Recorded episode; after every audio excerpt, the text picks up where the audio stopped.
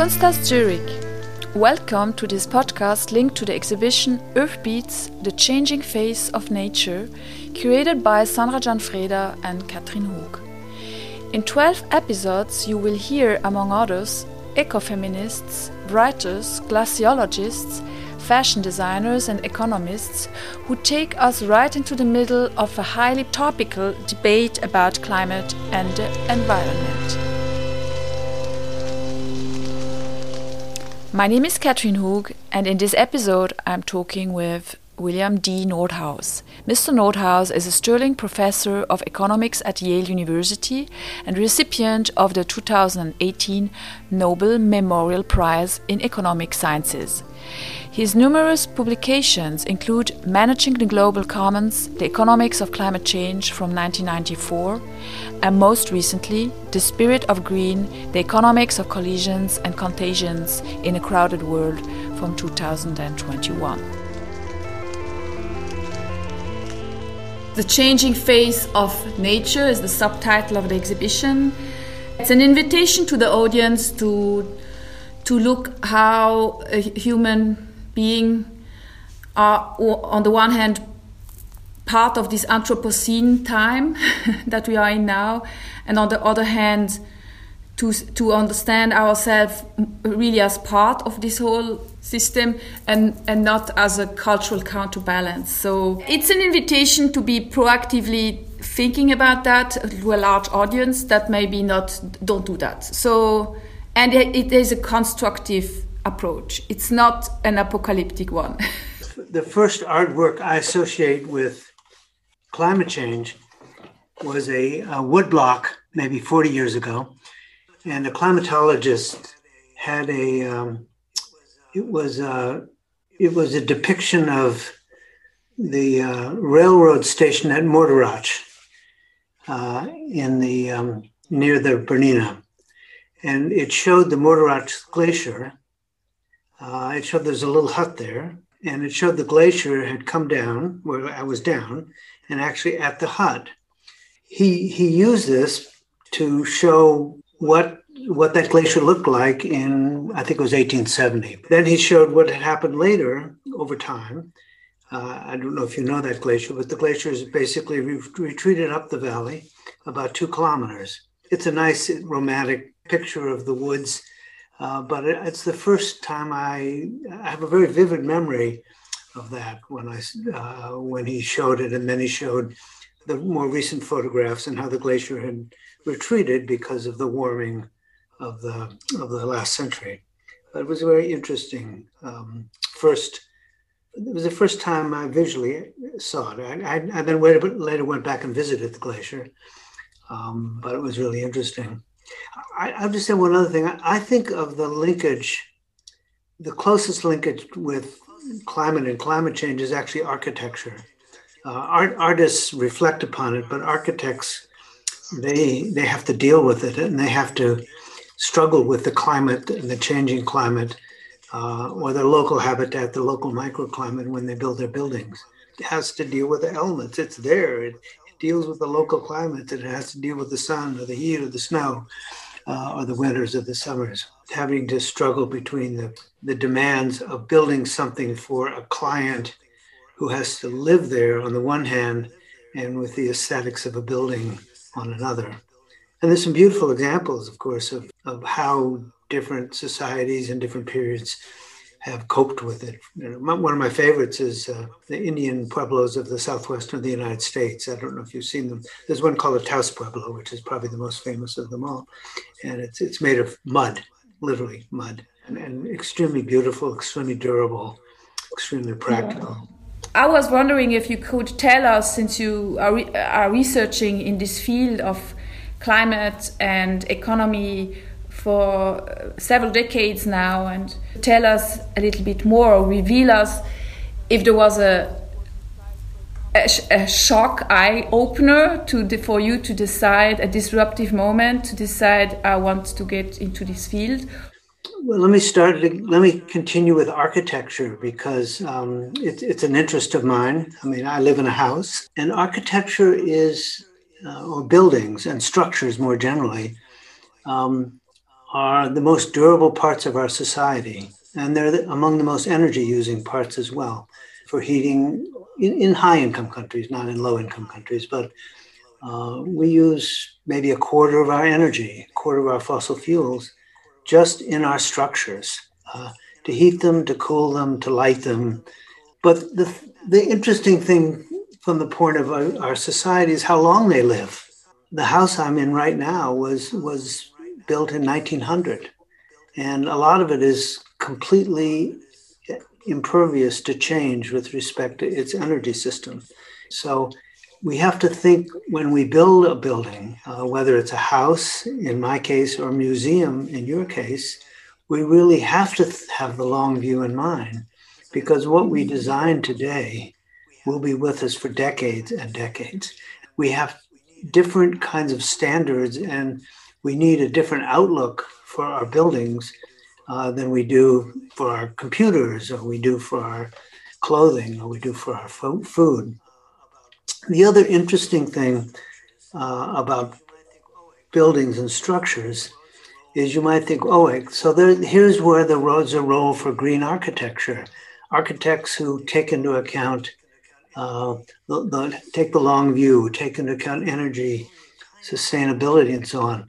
But the fact is, only a tiny fraction of the structures in the world are designed by architects almost all of them are not designed at all, or they're designed by a building, or they just follow some somebody comes in and, and puts it up. I'm not I'm not talking about shanty towns. I'm talking about e- countries like uh, Switzerland and the United States. And so part of the part of the challenge is how are we going to train our architects in these principles, green architecture, energy sustainability, use best practices. But that's only going to touch 10% of our structures. And so, what do we do about the other 90%? And that's a very interesting challenge because then that, that moves to the governments because the governments are the ones who regulate through building codes and designs.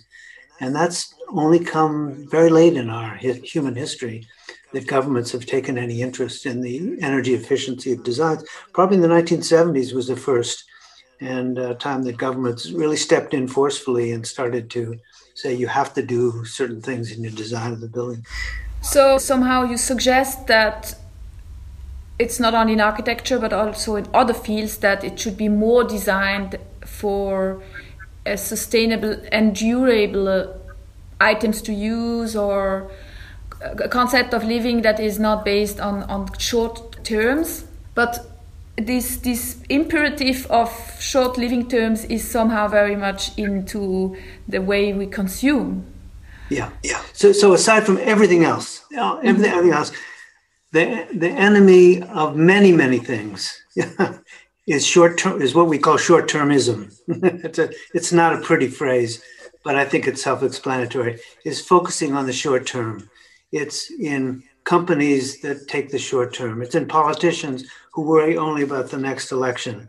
It's in very high uh, hurdle rates of return by corporations. It's in households who can't really um, bounce, you know, can't find the resources for the next meal or or for education for their children. So this this builds short-termism. This builds a short time horizon into many of our social processes, and that's that's one of the worst um, worst enemies of long of really good design, long-term design, green design.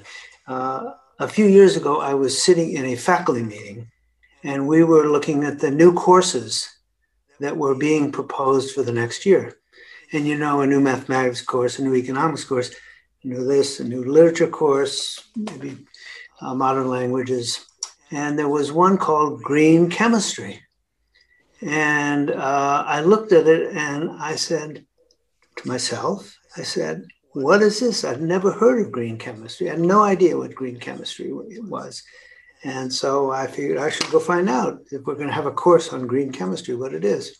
Well, green chemistry is a really interesting field, and it has several several components. But the most interesting one is what they call green by design, and that is you want to design products using chemistry that leads to projects or products that don't leave a long footprint in the society, that uh, decay harmlessly, degrade harmlessly and quickly. So it's the opposite of the kinds of plastics that are floating around in the ocean for centuries. A green container would be one when, when you use it, it very quickly dis- dissolves, disintegrates, and just goes back to life. And so that was that was one of the points at which I said, ah, "This is a really interesting. This is an interesting example of the spirit of green." I, I wanted to ask you if you could explain to our audience the carbon tax model, because this will be implemented now in many different places, in many different nations in the world. Switzerland partly started with that uh, already. I like to think of carbon pricing rather than carbon taxing because it's a more general notion. And the general and the idea is very simple that when we emit carbon dioxide into the atmosphere, it has harmful effects. And therefore, it would be useful to have people reflect on those harmful effects. And the best way to do that is to have a price so that people realize that when they do this, when they drive their gasoline car or where they heat their heart, when they heat their home with fossil fuels, or when they take an airplane somewhere, that this leads to damages in different places in the future. And just as they pay for scarce land or scarce food or scarce shoes or scarce art, they should pay the price of this damage that's done. It's, it's very simple. Now, that's just a general principle, but to apply it, you need some way of uh, quantifying it. And there are different ways of quantifying it. Um, one way is to say, okay, we have a target we want to we want to limit temperature increase to two degrees. If you work backwards, you don't need any economics. Well, you don't you don't much much economics to do that, but you just say, okay, to get that, we need to limit emissions by such and such over time, and we just limit it and then auction them off. That will lead to a price. So it's a price induced by your goal. So you want to get somewhere that will limit your emissions, and then you have a market mechanism that spreads that across the different users, and that will generate a price. That's one way to do it. Another way is to try to estimate the damages. That is much, much harder. But it's, it's pretty straightforward. As a, as a concept, we need a carbon price because it's damaging and we want to limit it. And then the way we set that is we set our goals. Do we have a certain goal? If we do, we work backwards from that. And we work backwards basically through primarily through scientific models, climate models, carbon cycle models, emissions models, and then work backward from there. Or we could also integrate economic models into that, but that's more complicated. But either one of them will do it. And would a combination of these two models be the, a possibility? Uh, uh, take the best of both models? Yeah, yeah, and yes, and and I think the problem there's a problem, a pretty big problem, which is if you use the economic models, they don't give the same answers as the temperature models. So the temperature models give much higher carbon prices than the economic models. There's a huge chasm between the aspirations of the community of environmentalists and international policymakers and where our policies actually are.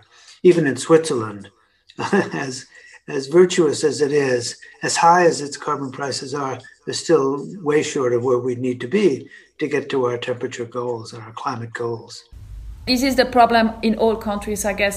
But at the same time, we need disruptive moments. I mean, like big change changes have to be made. Who is harmonizing this? Is this the legislation? Well, we have problems at different levels in our in our societies.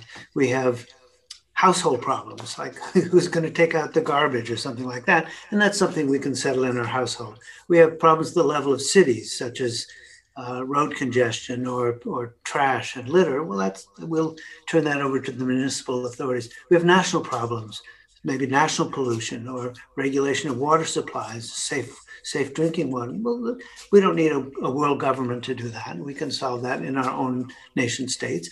But some problems are global problems and they cannot be solved by single com- countries alone. And those are particularly difficult problems because they involve bringing nations together but nations, there's no natural mechanism to bring nations together. If it's a Swiss problem or US problem or a French problem, there are author- there's authority within countries to take steps. Now, we have different constitutions, and Switzerland has different issues of coordination than the United States and France, different levels of centralization in government and so on. But the power of the French or the Swiss or the US government to take action is there. But there is no there is no global authority. So what we have to do is persuade people, and it's particularly difficult here because we're persuading countries, not people, we have to persuade countries. And we have to persuade countries to do things that are costly to them that benefit everybody, not just mm-hmm. them, now and in the distant future. And that's a very difficult thing to do. So that's why that's why this is unlike many other problems that we face uh, because of its global nature. You you mentioned this having a look at the future, this notion of time and these big global players that have an impact on climate are also on the stock market. And the yeah. stock market is about the anticipation of the future. The big global players are countries. They're not they're not corporations. The corporations are big, but the big players here are China, the United States, the EU, India, and a half dozen other countries. Those are the players. Those are the people who, though these are collective governmental decisions that need to be made. Exxon by itself can't do anything. What you need is collective action by governments doing things like setting carbon prices, subsidizing research and development and technologies in low carbon fuels. Only way we're going to solve this in anywhere near an effective way, even comes close to our goals, is if all of the governments act together in a forceful and effective way. I was asking this, I mean, like the role of corporations in these dynamics because of they are also acting globally and they are part of the capitalistic uh, production system. And i mean the internationalism is much more given in corporations. Yeah let me let me say it let me say it a little differently. Corporations public and private are driven by profits. Now there's there's nothing evil about profit but the problem with the profit in this area is that it's mis- it's misdirected and mismeasured because the profit doesn't give the right signals on the use of energy. The mm-hmm. profit signal that corporations are getting says it doesn't cost anything to emit CO2 into the atmosphere, and there's no benefit from designing processes that are low carbon. So the role of governments is to correct the profit signal for corporations. It's to tell them the price of CO2 will be high and you better adapt to it. You better adapt your goods and services. You better adapt your processes of production. You better adapt your research and development priorities to the fact you're going to be living in a low carbon, high carbon price world. And then if you tell them, you don't have to preach to them, you don't have to send them newsletters and bulletins and press conferences because they will figure that out very quickly themselves and they will do it you need to correct the message, the profit message that corporations are getting, and they will they will react to that. Just, I mean, a good example of that was in the 1970s when oil prices went from from three to forty dollars a barrel. Companies very quickly adapted their technologies to the high oil prices, and they will do the same thing with high carbon prices.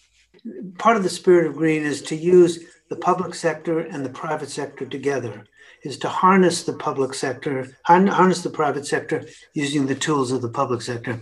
And I'll just, I think a very interesting and and useful example here is the vaccines for the, uh, the COVID 19 disease. Um, those were all, leave aside China, uh, those were all produced by private companies. Uh, private companies, primarily in Germany, and the good ones in Germany and the United States I mean, the ones that are really effective, but they were produced with a strong impetus from government and a very innovative one. It was not just patent protection, which we're used to, but it was also new fiscal tools such as pre-purchase agreements.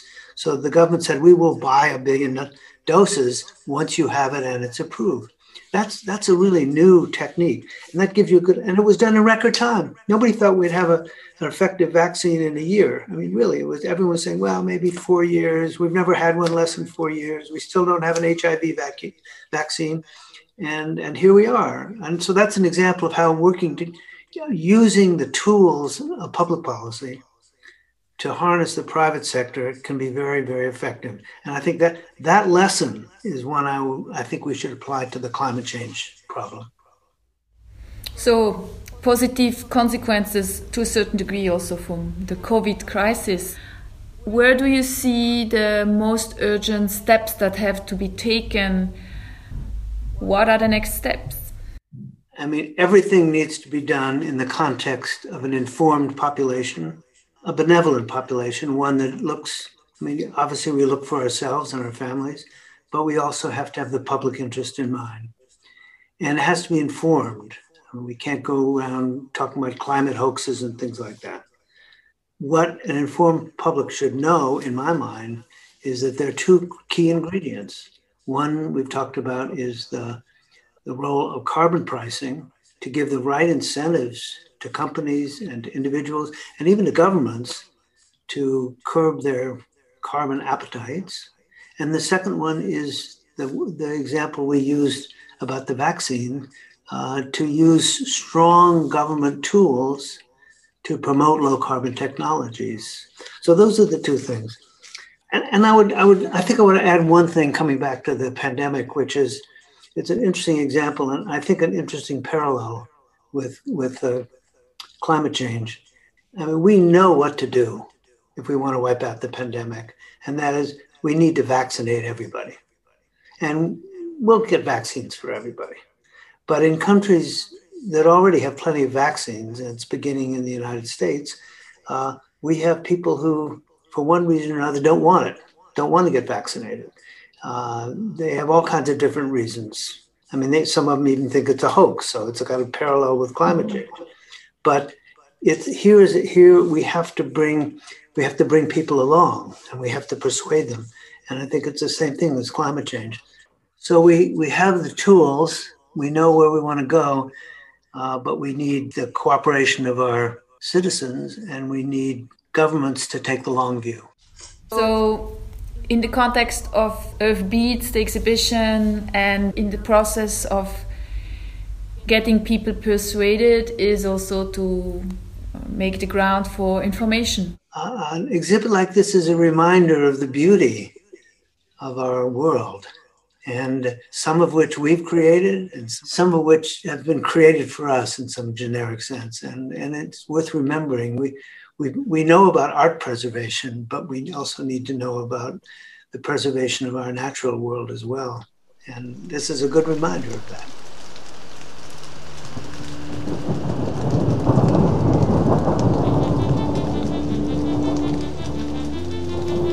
Publisher Zürcher Kunstgesellschaft Kunsthaus Zürich Idea and Conception Sandra Gianfreda and Katrin Hoog Editing and Production Christoph Keller Podcast Lab Production of the Jingles Markus Mäder This podcast is on Apple Podcasts, Spotify, Deezer and Audible.